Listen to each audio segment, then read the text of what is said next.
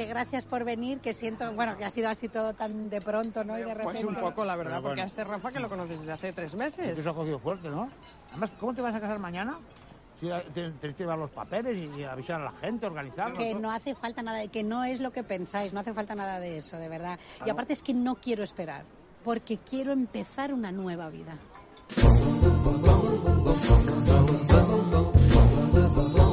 Dime Mon Amour, 30 minutos resolviendo dudas sobre la boda de tus sueños, de un día mágico. Tu podcast sobre bodas donde resolveremos todas las dudas que tienen los novios antes de casarse. Directos al grano, sin rodeos. Un podcast que podrás escuchar recién levantado, yendo a trabajar, haciendo deporte, a la hora del almuerzo, la merienda, la cena, ligerito. Con profesionales que tienen una larga trayectoria e infinidad de parejas satisfechas a su espalda. Mi nombre es Dani Medina, fotógrafo de bodas en todo el territorio nacional con más de 7 años de experiencia y base en Málaga. Mi misión es ayudarte a resolver todas las dudas que tienes sobre el día de tu boda, para que tengas una boda que no sea lo típico junto a nuestro invitado de hoy. Arrancamos. Bueno, bueno, hoy tenemos a Rodolfo McCartney o Isaac. Dependiendo dónde lo veas. Ahí estamos. ¿Qué tal estás, Isaac? Muy bien, muy contento de estar aquí contigo en tu podcast, en este nuevo proyecto que tienes y muy feliz, muy contento. Me alegro muchísimo. Al final, después de todo este tiempo que, que nos conocemos, que no es mucho, pero sí que ya tenemos un tiempecito de conocernos y tal, me alegra muchísimo tenerte aquí en el podcast y que nos cuentes un poquito quién eres tú, Rodolfo McCartney e Isaac. Oh, Isaac, soy el mismo, ¿eh? Alguna vez me ha pasado que me han preguntado y digo, no, no, si soy el mismo. Pues nada, soy Isaac Amselem, me conocen en mi casa a la hora de comer. Eh, y mm, llevo trabajando en el sector de bodas desde que nací. Antes de nacer ya estaba predestinado a trabajar en este sector, porque mi abuelo montó la primera empresa de vestidos de novia pensando en el pretaporte. Ya la tenía y fue el que montó el pretaporte en novia. Y la verdad que, que desde pequeño, cuando tenía vacaciones, días de descanso, tal, pues iba a trabajar a la oficina de mis padres, pues, desde hacer botones, cajas, trabajo de campo, hasta luego ya eh, seguir estudiando y trabajando con ellos. Y, y bueno, la, la verdad que con ellos hacía de todo, desde producción, diseño, eh, temas laborales, comunicación, por supuesto, que era la parte que más me gustaba, a, a- a todo lo que no es tan bonito de la Polivalente. empresa. Lo que tiene una empresa familiar hoy por hoy. Al final vas picando de todos los, de todos los palos. Total. Pero bueno, la verdad que el haber tocado tantos palos dentro de una misma empresa y del sector bodas, pues también me da una visibilidad muy general de problemas que pueden tener las empresas que hay en el sector. Claro, claro. Y de ahí que tengas tú la agencia, la agencia que tienes de, de No Quiero. Exacto, monté la agencia porque la empresa de mis padres en la crisis anterior eh, desapareció y monté la agencia al poquito tiempo y dije, pues vamos a seguir en este sector que no, no conozco otro. Claro, normal. Bueno, es, eres presidente de la Asociación de Profesionales de Bodas de España. Cuéntanos un poquillo tu labor en esta asociación y por qué se ha constituido, eh, sobre todo en esta época en la que estamos ahora del, del COVID. Pues la asociación surgió eh, estando en confinamiento, este momento tan maravilloso que hemos pasado, al ver que todo el sector en general estaba a falta de, de información y, y que estábamos muy desamparados frente a las instituciones, ante los políticos y tal. El tema es que no es un sector como tal, eh, pertenecemos a diferentes sectores y la idea es de la asociación formarse para poder crear la- en lo que es el sector hoy en día y, trabajar, trabajar por y para el sector, para crearlo como tal y para conseguir cosas buenas para, para tanto para los proveedores como para los novios. Y bueno, pues surgió por la necesidad de, que, de, de cómo está el sector y de que, y que es un sector súper desprotegido ante, ante el gobierno. Porque no, ya te digo que no. Estamos bastante olvidados, prácticamente. Sí, sí, porque ya te digo, estamos pertenecemos a otros a otros sectores que también están fastidiados, pero que no son ta- son tan específicos como son bodas, porque un peluquero pues puede seguir trabajando, pero es que los profesionales que hacen peluquería en el sector bodas se especializan tanto que solo hacen bodas, no hacen otra cosa. Sí, sí, sí. Y igual pasa con vestidos de novia, con espacios para celebrar tu boda, eh, pues lo mismo con todos los fotógrafos que te voy a contar a ti Sí, sí. que al final hay que reinventarse. También esto nos va a ayudar a, a buscar otras fuentes de ingreso que no sean solo la- las, las que conocemos. Claro. Eh, hace muy poquito, eh, viendo unas entrevistas tuyas, me enteré también de que eres maestro de ceremonia. Yo eso no lo sabía. Sí, sí. Cuéntame un poco cómo surgió todo esto y, y un poco qué te encuentras con, la- con las parejas que te contactan y qué te suelen preguntar, qué dudas traen de primera, porque ahí sí que no tengo ni idea, nunca me, Nunca- nun- nunca me lo he planteado, nunca me lo he planteado.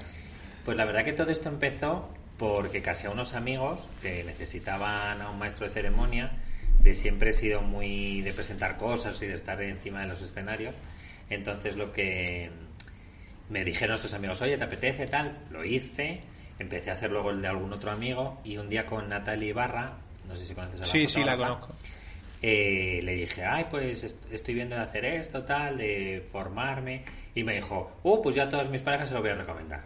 Y yo dije, "Ah, pues será una coña que me está diciendo. Pues no. Y ahí que entraste. A la semana siguiente ya tenía la primera pareja, de esa pareja me salieron otras parejas, ya lo fui moviendo un poco y la verdad que muy contento.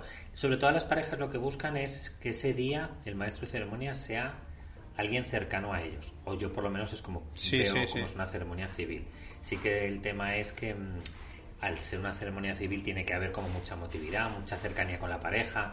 Estamos acostumbrados al juez que te casa que no Que tiene es todo muy relación. recto, todo y... Exacto. No son bodas reales, yo no puedo casar Ya, ya, ya. Son bodas ficticias, pero súper emotivas. Y al final es lo que más se busca ese día y ese recuerdo que se tenga, que se tenga ahí. Me imagino que tendrás entrevistas con ellos donde sí, que os explayaréis, sobre todo para conocer mejor a, a esa pareja. Sí, como trabajo es, primero, me reúno con ellos primero para ver si hay feeling entre los tres. Eh, que hay veces que lo hay, la gran mayoría de las veces, lo hay y, otras y otras veces que no. Entonces, cuando lo hay, sí que les mando después un formulario que cada uno contesta de una forma eh, por separado, cómo se conocieron, las cosas que le gustan de uno, las cosas que no le gustan de otro. Y yo, esa, esa información que me están dando, que se supone que el otro no sabe, pues se las cuento después en la, el día de la ceremonia. Ya, ya, ya. Entonces es un, es un, ¿cómo se dice? Un, no me sale ahora mismo la palabra, una serie de cosas que se hacen, Ajá. pues ahí yo voy metiendo mis frases, también les pido a todas las parejas que involucren a sus amigos, para que sean amigos familiares, Sí, para sí. que sea lo más personal posible y que no lean el principito, que lean palabras que han escrito para ellos. Y ese sería uno de los consejos principales que tú les das a las Total. parejas. Vamos, para mí el- la ceremonia civil que sea lo más emotiva y que, y que hable de ellos, pero ya no solo en la ceremonia, sino en la boda en general, Ajá. que sean ellos mismos, que se dejen de mi primo hizo esto y mi prima hizo lo otro. ¿Qué Ya, quiero yo y cómo soy yo? Y, Que al final son ellos los que se casan, es que Exacto. no es otra. Y es para ellos, ese día Claro, es claro. el recuerdo de ellos. Y yo creo que muchas parejas, porque yo sí quiero muchas bodas, el tema es que lo hacen por sus padres o por sus amigos o por lo que les van a gustar, pero es que al final los protagonistas son ellas, lo tienen que hacer por y para ellos. Claro. Qué bien, qué bien. Pues es una cosa que me he quedado sorprendido porque me he leído varias entrevistas tuyas y cuando lo vi dije, hostia, Hostia, no que sabía maestro de este. ceremonia. Pues sí, pues sí, la verdad que sí. Mira, tengo eh, en, los podcasts van a intervenir dos chicas, Paula y Carla, que están al frente del blog de LGT Bodas y ellas reivindican muchísimo más voz y presencia en el sector de, este tipo de bodas, bodas gay y lesbianas. Y hablando con ella coincidimos que hablamos mucho de que hay que normalizarlo, pero a día de hoy todavía se escucha poco y esa normalización pues no, es- no está general y si esa normalización de la que hablo existe o no.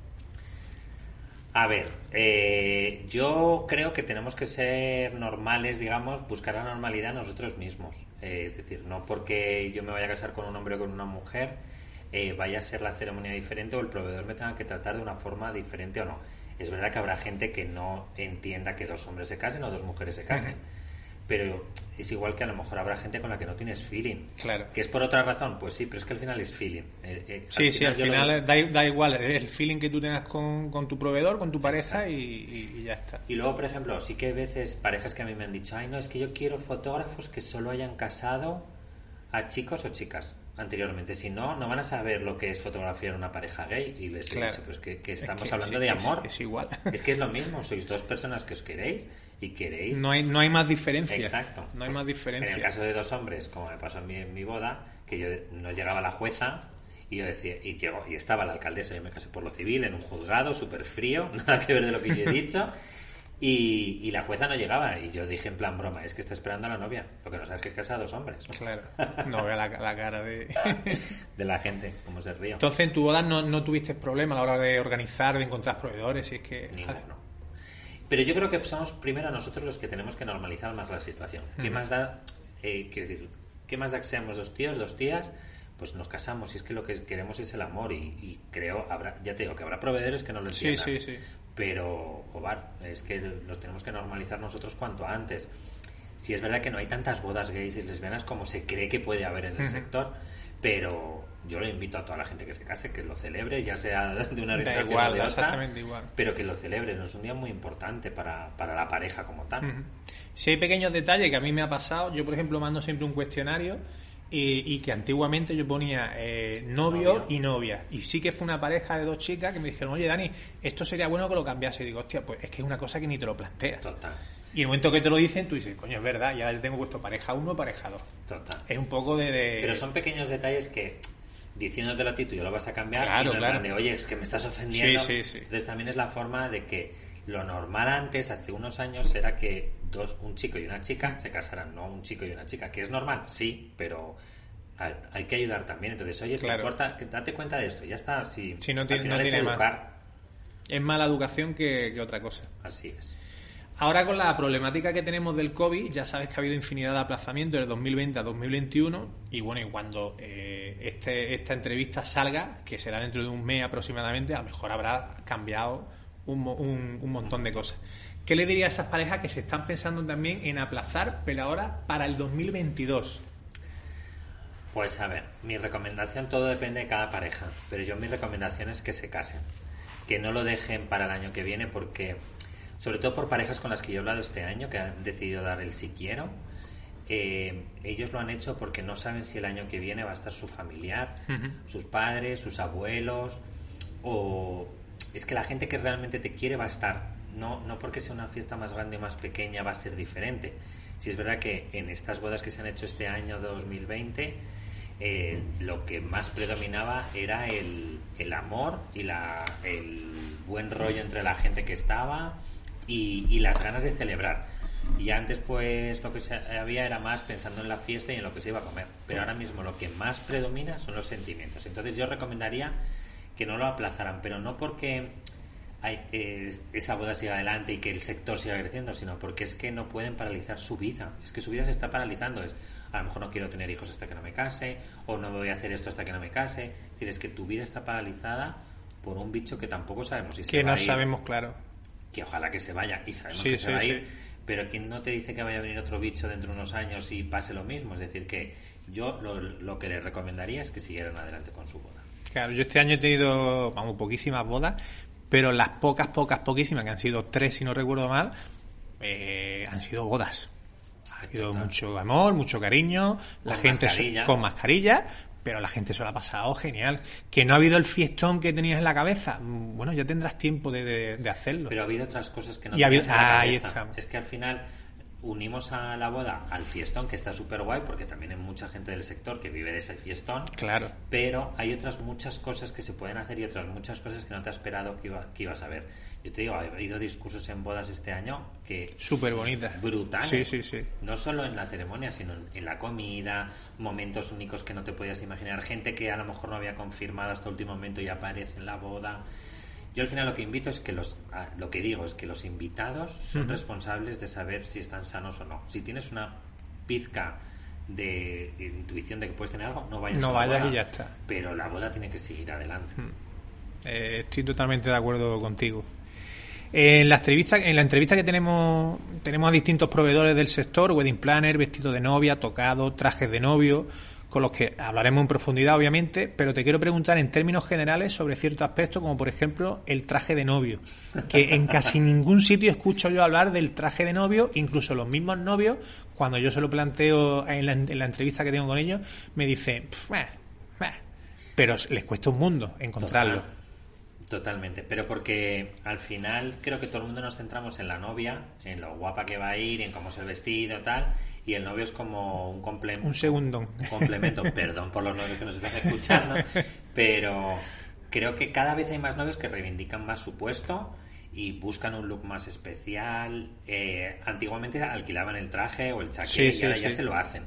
Que ya es un Se lo hacen a medida que es un paso grande. bastante grande. Sí. Y sí es verdad que tampoco hay tantos diseñadores de trajes de hombre, pero los que hay sí que arriesgan más, meten más color, una chaqueta Claro. Entonces creo que al final el novio, el hombre en general, tiene que ser un poco más atrevido Mm. y no pensar que va a trabajar y que va a usar ese traje en otro momento. Porque es que también estaba esa mentalidad de, bueno, me compro un traje azul Que y me- luego me vale claro, para que me valga para bodas y comuniones. Pero creo que sí que los hombres cada vez les está costando un poco menos el pensar en ellos y en, en ampliar ese, esa oferta que hay. También es verdad que es que hay tiendas brutales que ya, tienen más producto Sí, sí, sí. Y eso ayuda a que el sector se posicione mucho más. Pero bueno, yo creo que los hombres tienen que ser más atrevidos y ponerse cosas que no se ponen para ir a la oficina. Y los fotógrafos lo agradeceríamos. Exacto. Porque luego es verdad que muchos novios ven eh, bodas eh, de blogs y tal que son muy potentes y dicen, ah, qué guay está este novio. Pero yo no me veo así. Bueno, pero te, has- te lo has probado por lo menos. Claro, ese es el tema. Porque una vez que te lo pruebas, pues a lo mejor sí que va mucho con tu Mm. rollo. Pues adelante. Que- Es que es tu boda. Si tú vas con... quieres ir con un gorro, pues póntelo. Es que Póntelo es tu porque es tu boda y tú eres el que tiene que estar cómodo. Te Así da igual es. lo que digan o, no digan. Si van a hablar igual. y más después de las copitas. Exacto. Eh, ¿Qué consejo le darías tú a las novias con el tema del vestido? Así en, en términos generales. Pues a la novia y al novio le daría el consejo que sean ellos. Lo que te llevo diciendo todo el Lo rato mismo, es muy importante que sean ellos mismos y que no se dejen influir por lo que dice la amiga, la madre, la suegra, la novia en el caso del traje del hombre, porque al final los que van a llevar ese traje van a ser ellos o ese vestido van a ser ellos mismos. Y yo siempre digo una cosa, esa foto va a estar en la mesa de tu madre en ese marco de plata Muchos precioso muchísimos años. Y tú Muchísimo. te vas a ver, tanto el hombre como la mujer, o, lo- o los Sí, dos. sí, sí. Es decir, eh, ¿te vas a gustar? ¿Te gustas y te vas a reconocer dentro de 20 años con esto que vas a llevar? Si tu respuesta es no, pues no te lo pongas. No te lo pongas y ya está. Pero igual que con el peinado, Sí, sí, maquillaje, sí. con todo. Sí, con el peinado muchas veces también eh, se hacen peinados que dices tú, pero si es que no eres tú. Exacto. Con el rollo de "Ay, es que como es la boda voy a... mm, ve cómoda, que tú te veas bien, que, que luego al final... Es que hay que llevar moño en la boda. Sí. ¿No? Puedes ir con el pelo suelto ya. ¿Consejos para elegir el sitio? Pues dependiendo del estilo de boda que quieran hacer. Si quieren un estilo en el campo y tal, pues en una finca. Y si les gusta el rollo urbano, pues en, en un hotel en plena ciudad. Es que dependiendo de, de cómo, qué es lo que quieran hacer. Y el presupuesto que tengan. Claro, Claro, claro. Eh, para mí una de las cosas importantes es el estilo y el presupuesto que tengan. Porque por poder hacer puedes hacer lo que quieras. Pero lo, te va a limitar mucho el presupuesto pero que lo conozcan. Luego el sitio también que les guste la oferta que proponen, tanto de, de decoración si ofrecen, pero to- sobre todo gastronómica, porque es algo que sí que se van a acordar Sí, mucho sí, tus sí. De la comida. Es un punto clave. Y, y el precio que tengas. Claro. Pero el estilo es súper importante. Porque he visto bodas de parejas que dices tú es que no, no cuadran aquí mm, para nada. Pero como era lo que de- estaba de moda o lo que ha hecho mi amigo, mi hermano, mi al final pues eligen algo que no, que no va con ellos. Así. ¿Wedding planner sí o no? Sí Esa eterna Sí o sí, pregunta. sí o sí, sí o sí, Me preguntan mucho las novias, ¿eh? Oye, contrato una wedding planner y digo, ¿qué quieres que te diga? Contrátalo, claro. A ver, eh, yo siempre lo recomendaba antes de tener, antes de haber pasado todo lo que hemos pasado, pero ahora con más razón. Ahora todavía. más, sí, sí. Totalmente. No significa que vaya a haber otra pandemia, pero es que las wedding planner y, o y los wedding planner te solucionan un montón de problemas. ¿lo Y se están poniendo al día con todo, con toda la, la situación. Y que, y que sobre todo, que es que ellos conocen a un montón de proveedores que tú no conoces. Y el tiempo que tú le vas a dedicar, porque todo el mundo piensa, ay, es que es súper caro. Piensa el tiempo que te va a dedicar a ti Y el tiempo dinero. Efectivamente. El ir todos los sábados, tú como novio, acompañando a tu novia a ver eh, invitaciones, Sí. a ver lo otro, a ver... Es decir, es que eso es dinero y, y rompederos de cabeza. Tú le vas a dar un presupuesto a la wedding planner, un estilo, y ella se va a romper la cabeza para conseguirlo. Totalmente. Y lo va a hacer. Sí, sí, sí, claro. Entonces creo que es el mejor dinero invertido, que no es caro. Hmm. Además, el servicio de las wedding planners no son caros. Totalmente. ¿Qué sitio recomienda a las parejas para que se inspiren? Ya sean blogs, revistas, redes sociales y cómo deberían utilizarlo. Porque hay que tener en cuenta que la sobreinformación es horrorosa. Total. Pues, a ver, yo les... eh, siempre están en Instagram metidas. Entonces, eh, que se informen, que vean, eso no se puede negar. Pero luego hay muchísimos blogs. Pues dependiendo del estilo de boda que quieran hacer, les recomendaría un blog u otro. Porque no es lo mismo eh, Stay My Pretty que mm, otro blog que pueda haber en España. Eh, no porque sea español, quiero decir, es Sí, que sí, a sí. todo confeti y la champañera no tiene nada que ver entre ellas. Y, y son del sector. Tendencias de boda es súper más rompedora que otro. Entonces, yo creo que al final, pues que busquen el estilo que tienen ellas. Que tampoco se maten buscando. Sí que lo que no recomiendo es que busquen en Pinterest. Porque no- Pinterest es una locura. no por nada, porque al final hay muchísima información, sí. pero ellas creen que las jaulas es tendencia y a lo mejor ese pin es de hace ya bastante antiguo. ocho años y tiene un mogollón de pines y claro, entonces eso ya no se lleva. Entonces, que picoteen un poco, pero que tampoco se pasen. Pero que no se vuelvan locos ni locas. Y sobre todo, lo vuelvo a repetir, el estilo que tienen, porque empiezan a ver cosas, ay, me gusta, me gusta, me gusta, pero va con tu estilo. Al final, si te das cuenta, volvemos siempre al mismo punto, que al estilo de la pareja. Exacto. Ese estilo, pues empieza a, a formar tu boda, a construirla con, tu- con vuestro estilo. Que hagan un mood board, un panel de inspiración en el que puedan ir poniendo cosas que les van gustando, si tiene coherencia o no tiene coherencia con El las mood board se lo recomiendo mucho a, a las parejas Las cuando parejas. me llaman, sí. Pues es maravilloso. Es que es una para que para que ellos se vayan cuadrando un poquito todo y no se vuelvan locos. Exacto, y además es que hay muchas parejas que son muy visuales y lo ven enseguida. Sí, sí. Hay otras que son más de tocar. Bueno, pues lo haces, quizá hay mil formas de hacer Sí, un sí. Pero yo, vamos, me parece una idea maravillosa. Deberían hacerlo más. Pues haz un mood board. Sé que tienes un perrete. O dos, no sé cuántos Tres. Tres perretes. Ahí yo me he quedado creo que en uno o en dos. Y hay, hay novias y novios que, que me han preguntado qué hacer con su mascota de la boda. Yo he tenido bodas con, con que han llevado a sus perros. Y la verdad que maravilloso. Han estado súper cómodos y, y demás. ¿Qué, ¿Qué consejo le darías tú a este tipo de pareja? Pues lo primero, que de- dependiendo cómo sea el perro, porque a lo mejor el perro es súper sociable y lo va a hacer súper bien, le puedes enseñar a hacerlo, pero hay otros perros que pueden ser cero Muy sociables, travieso. muy traviesos o súper tímidos. Yo, por ejemplo, en mi boda no pude llevar a mis perros porque mi perra, la que tenía más en ese momento, una era una bruta como un arao y la otra era eh, su- súper miedosa. Entonces la meto con tanta gente y se muere de miedo, vamos, es que sale corriendo al otro lado. Entonces yo creo que analices un poco cómo es tu perro y le eduques a qué es lo que tiene que hacer. Porque el perro no va a saber si tiene que seguir recto a verte a ti, el estrés que va a pasar, que le pongas en situaciones que le lleves a un parque o que le lleves a un educador y que le enseñe a hacer lo que tú Claro. quieras. Pero que analices un poco si tu perro lo va a pasar bien o es más porque yo quiero tener la foto de mi perro eh, pasando, por Pasando con los anillos, con, con lo que sea. Exacto, si tú quieres tener fotos con tu perro, pues que te llamen a ti el día el día previo Y hacemos o el una día- sesión con, Exacto. que me ha pasado, que no hemos ido una preboda Claro. con, con los perros que, que tenían la pareja. Y es que lo van a pasar mucho mejor, Sí, tanto sí. los unos como los No otros. van a tener esa presión de... Porque es que la pueden liar muy gorda. Yo vi en una boda, no era, no era una mascota, y a lo mejor no tiene nada que ver con esto. Eh, la típica cuando se llevaba que las águilas te llevaban los Sí. anillos, pues la águila, el águila se fue. Se fue con los Se anillos. fue. Volvió, pero claro, los anillos en ese Se momento... fue por tabaco. ¿eh? Entonces, claro, eso, pues al final es un horror. Lo tienen que tener muy claro al fin y al cabo. Sí. Si no lo tienen claro, mejor que no, que no, lo, hagan. lleven. Y que se haga la sesión en otro, Otro momento y o por la mañana. pues Sí, sí, hay mil formas de hacerlo. Claro. En alguna entrevista tuya leí que a veces algunos novios te han pedido presupuesto para fotografiar su boda. Te han confundido con un fotógrafo, creo que decías en algún momento. Y es que es algo que también te, pues, te gusta bastante, el tema de la, de la fotografía. ¿Qué importancia le da la fotografía en una boda y qué le recomienda a la hora de, de elegirlo? Pues a ver, eh, se creen que soy fotógrafo. Algo mal estaré, algo estaré haciendo mal porque todo el mundo se cree que soy fotógrafo. Pero mira que lo pongo claramente cuando subo una foto a Instagram. Pongo foto de tal. Pero, Sí, sí, bueno, eso es la verdad. gente no lee y pone claramente en mi biografía lo que soy. Pero bueno, creo que al final la gente nos movemos por impulsos, nos gusta una foto tal, veo por encima y no leo. Pero bueno, es lícito y yo contesto y ya Sí, está. sí, sí. Eh, yo recomiendo tanto foto como vídeo. No me quedo solo con la foto. Ujú. Eh, si volvemos a mi boda, yo no tuve ni lo uno ni lo otro. Así que por, con más razón Suele todavía- pasar. Sobre todo recomiendan más a la gente que no han tenido en su día porque se han dado cuenta de la importancia que tiene Pero tener una buena foto y un buen vídeo. Pero total, es que es ah, exagerado. Sí, y yo sí. me di cuenta al día siguiente. Porque mu- muchísimas cosas que pasaban a mi alrededor yo no era capaz de verlas. Como es normal, yo estaba a lo que estaba.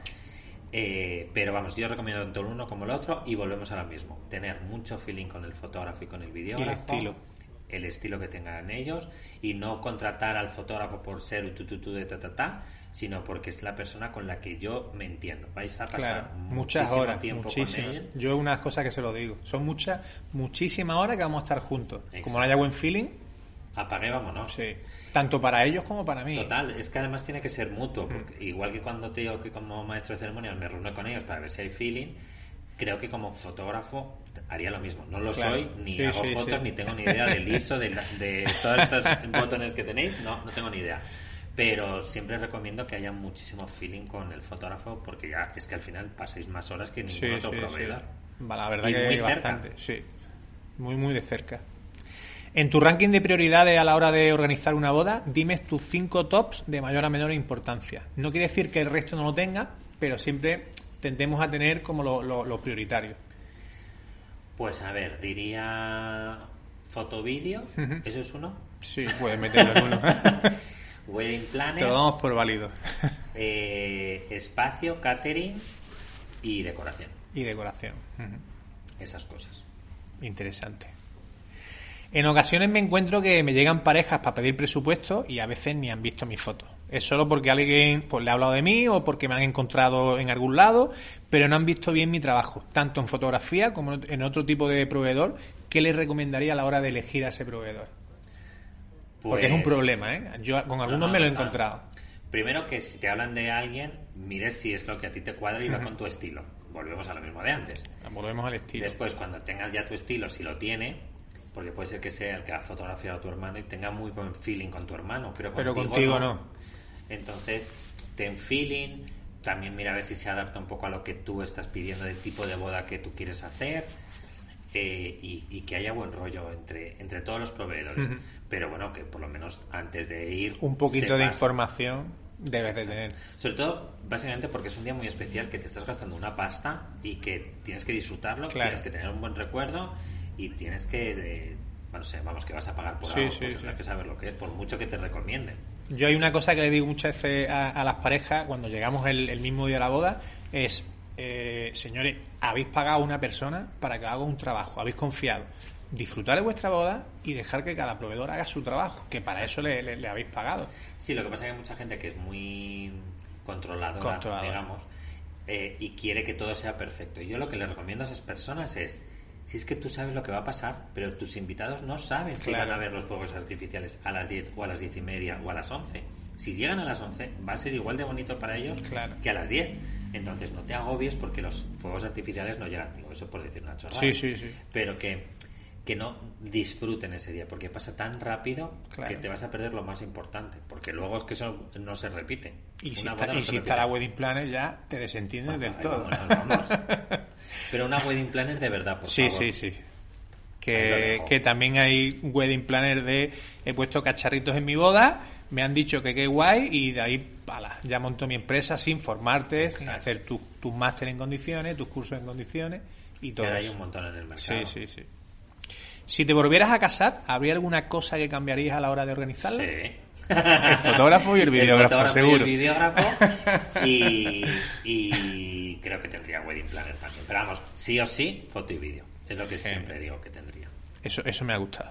Pero la verdad es. Sí, sí, no, no si- es así. Y si has escuchado varias entrevistas mías, siempre Sí, digo sí, que tenía foto y vídeo y que lo tendría con ojos cerrados. Yo no lo digo porque yo sea fotógrafo, No, pero no. sí que yo llevo toda mi vida pegado a una cámara y, y ahora que empiezo a mirar muchas cosas hacia atrás, digo, joder, vaya momentazos que, he tenido y los puedo tener aquí ahora. Exacto. Al final, como digo, siempre es un patrimonio de tu, de tu vida, Y en muchos casos estamos perdiendo esa magia porque en el móvil lo tenemos todo. por el tema digital. Exacto. Y yo creo que el tocar esa foto, el recordarlo, vale, no vas a ver las fotos todos los días, Sí, vas pero a ver bueno, el álbum todos los días. pero va a haber momentos en los que sí te vas a ir a, a ver Exacto. las fotos. Y yo creo que es algo que sí, Sí, que se tiene que hacer y imprimir y tocar y tener. Yo soy un amante de- del papel y vamos, una de las cosas que suelo dar en, en mis bodas es- son fotos impresas en papel. Es que es que las imprimo yo para que bueno tengan ese cariño y, y esa, esa diferencia. Eh, me pasa a veces, Isaac, que llego a una boda y me encuentro que no les falta ni gloria a, a ninguno. Pero al final del día veo que han disfrutado solo de una pequeña parte de todo eso que han contratado y es que se quedan con la cara de, ay, al final es que tampoco, ay, pues esto no. Y es como que han querido contratar de todo porque lo han visto en Pinterest, en Instagram. En la boda de su prima, ¿Qué le recomendarías tú a, a- a las parejas en ese aspecto? pues lo esencial. Que menos es más. Totalmente. Y sobre todo que lo hagan por y para ellos. No piensen, ay, es que voy a hacer esto porque creo que a mi prima le va a gustar. Perfecto, porque se lo haga en su boda. Su Que se prima. case tu prima. O es que a lo mejor la prima ya se ha casado. Es decir, que sean ellos y que no porque pongan más cosas, creo que se pueden gastar lo mismo y de más calidad poniendo menos cosas. O- Claro. O, menos Sí, sí, inclusive, sí. porque hay gente que se gasta una pasta y no, no se da cuenta de lo que tiene. Pero que si seleccionas todo mejor, Lo van a disfrutar mucho más. Total. Tanto ellos como los invitados, porque los invitados yo lo he visto muchas veces que parecía como una gincana. Bueno, yo- Ahora me voy al fotocall de, de X, y luego me voy al fotocall de Y, otro. y luego, y es una locura. Y luego salen los fuegos artificiales Sí, y, la- sí. y sale por aquí el confeti y, Muy- y ahora muy el loco. baile del otro. Muy loco todo. Eh, hay novias que son muy de Instagram, tú lo sabes, y le encanta ver sus fotos publicadas. Y alguna vez sí que me han preguntado cómo pueden llegar a ver sus fotos en alguna revista especializada, como Lucia se casa, Vogue Novia. ¿Algún consejo para ella o, o cómo lo pueden enfocar? A ver, yo creo que hay muchas novias que escriben antes de casarse de cómo conseguir esto. Ah, vale, vale. Entonces yo creo que eso, vamos, es el primer error, porque la boda la vas a hacer según le parece a esa persona, no según lo haces tú.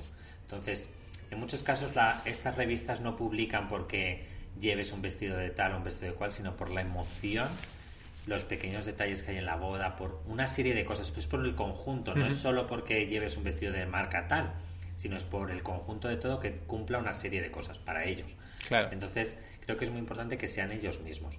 Y que si tu boda no te la han publicado en un blog o en un tal, no pasa, No pasa nada. Vamos, que va a ser igual de bonita. A Totalmente. lo mejor no cumple la estética de ese blog, pues ya está. Pero hay muchos blogs. Sí, es que sí, sí. El tema tampoco te agobie por eso. Otra de las preguntas más repetidas que me hacen es ¿boda de invierno o de verano? Yo pienso que las dos tienen su encanto porque he tenido de las dos y las dos me, me encantan. Pues dependiendo un poco de dónde te cases. Yo creo que si te quieres casar en la playa es imposible casarte. A ver, imposible no es, pero tienes tu- menos posibilidades de casarte en invierno. Pero las bodas de invierno a mí me parece que tienes un montón de opciones, sorprendes más a los invitados, a nivel de decoración puedes hacer un montón de cosas y sales de lo normal. Pero bueno, dependiendo un poco del estilo que tú quieras, ambas son súper guays y a este año que están habiendo bo- bodas de sí. invierno están saliendo bodones Sí, muy bonito. porque se salen un poco de lo normal, de lo que estamos Yo he acostumbrados. tenido algunas en diciembre y son espectaculares. Maravilloso. Tienen otro rollo, pero muy, muy hay bonito. otras flores, Sí, sí. hay las invitadas pueden usar otros vestidos, otros complementos, no sé, es que al final es otro tipo otra de boda historia. y tiene mucho rollo. Bueno, la, la última pregunta antes de la tanda de preguntas un poquito más personales, que esta pregunta es, es curiosa, que alguna vez me la han preguntado. ¿La suegra y la madre en la prueba de vestido sí o no?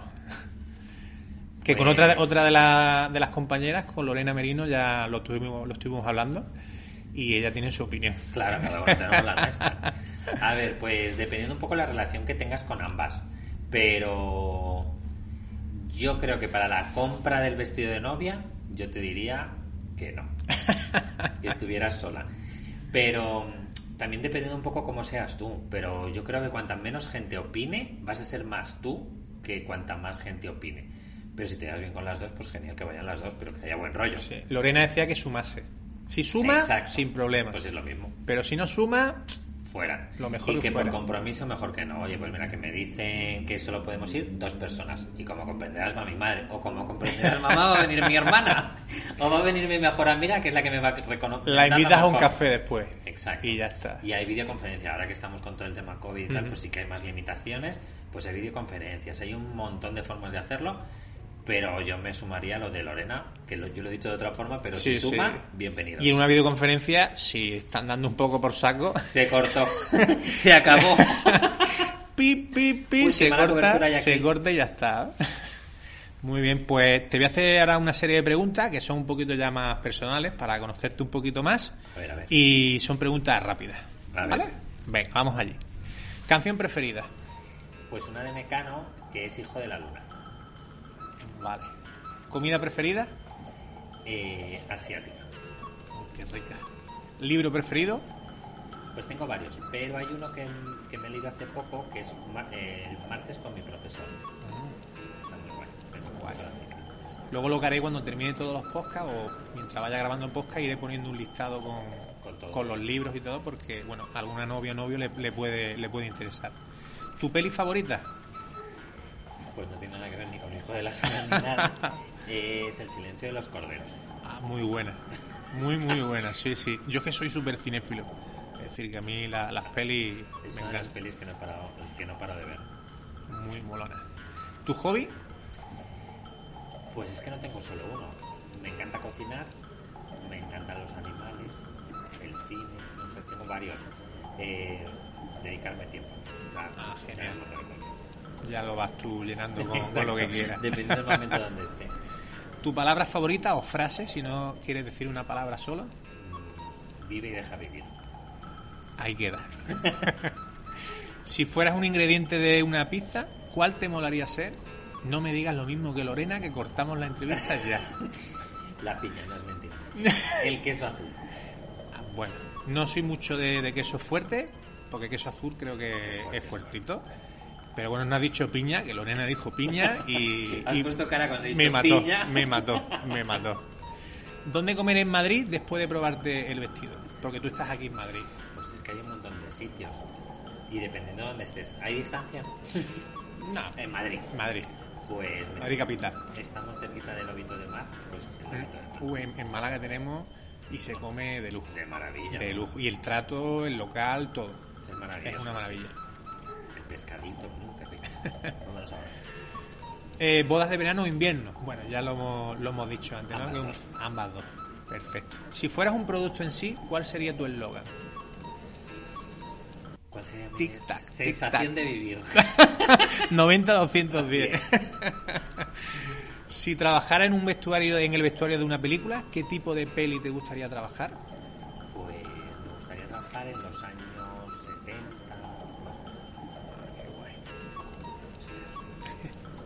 Si pudieses ir al pasado, ¿a qué época te molaría ir? Pues a la misma. Tres adjetivos que te definan.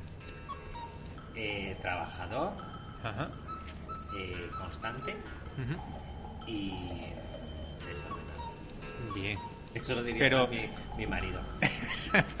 Pero desorden en el orden o en el orden en el desorden. Para mí soy súper ordenado, pero para el resto pueden ver un poco de desorden. De desorden. Vamos, el otro día me preguntaron, ¿dónde está tal cual? Y dije, abre ese armario, en el segundo tal, y fliparon. Vale. De todos tus sentidos, ¿cuál es tu preferido? ¿Gusto, olfato? El gusto. El gusto. Dime un superpoder que te gustaría tener. Pues me encantaría ser transparente. Para ir por los sitios ahí que no me vean. Que no te vean, ¿no? Soy un poco cotillo. Lo más loco que hayas hecho por amor. Eh, irme a la otra punta de España por amor. Qué bonito. ¿Te gustaría ser portada de una revista súper mega importante? Bueno, No me mataría tanto. Quiero decir, a, a todo el mundo Sí, nos a todo gusta, el mundo. pero tampoco. Si no lo consigo, no va a pasar nada. Voy a seguir siendo feliz. si pudieses saber solo una cosa del futuro, ¿qué preguntarías? Pues si ahora sería una, pregun- una respuesta millonaria. Totalmente. ¿Qué olor relacionarías con tu infancia? Los polvos de talco. Hostia, qué bueno. Me acaba, además me acaba de venir el, El olorcito, el ¿no? olorcito, incluso el tacto, ¿no? El cuando haces puff Exacto, y, sale- y sale todo. O cuando eh, empujas el, estruja El un poquito el bote Y sale, sí, sí. Ese polvillo blanco. y por último, tu mejor consejo para las novias. Pues repetiría un poco lo mismo que he estado diciendo todo el tiempo. Que sean ellas mismas y ellos mismos y que disfruten su día al máximo. Le he dado dos. No sé Bueno, si pues ahí lleváis, uno. ahí lleváis un regalito de, de Isaac. Pues bueno, Isaac, que muchísimas gracias de, de estar en el podcast, A ti que me ha hecho mucha ilusión. Y bueno, y aquí estamos en Madrid, que yo cada vez que vengo a Madrid me encanta. Es un sitio, la verdad que no para vivir, ¿eh? Si yo vivir en Madrid Ya no me lo ves. Todo Pero se hace, ¿eh? ¿Eh? Que a todos se hace uno. Bueno, yo en Málaga estoy me gusta. bueno, es que comparado a Málaga, Málaga es mucha Málaga. totalmente. Pues muchísimas gracias, Isaac. A ti, ha sido un placer tenerte y, y nos vemos pronto. Eso espero, haciendo muchas locuras. Muy bien. Gracias, Dani. Y hasta aquí el podcast de hoy. A ti que nos estás escuchando, estoy seguro de que Rodolfo McCartney Isaac habrá podido ayudarte en todas tus preguntas. Yo la verdad que me he quedado un poco flipado y es que he aprendido muchísimo sobre el tema que hemos hablado hoy. Si sientes que todos estos consejos te han servido y piensas que puedo ayudar a más novias y novios, te invito a compartirlo en tus redes sociales. Seguro que hay más personas con tu misma inquietud y dudas que también pueden beneficiarse de conocer este podcast. Si quieres escuchar más podcasts como este, puedes hacerlo en mi canal de Apple Podcast, Vox y Spotify Spotify. Dime Mon Amour, 30 minutos resolviendo dudas sobre la boda de tus sueños, de un día mágico. Estará también en mi web www.danimedina.es y en mi cuenta de Instagram barra baja danimedina barra baja. Mil gracias por vuestra colaboración de 5 estrellas en iTunes y por seguirnos un episodio más. Nos vemos en el siguiente podcast. Muchísimas gracias.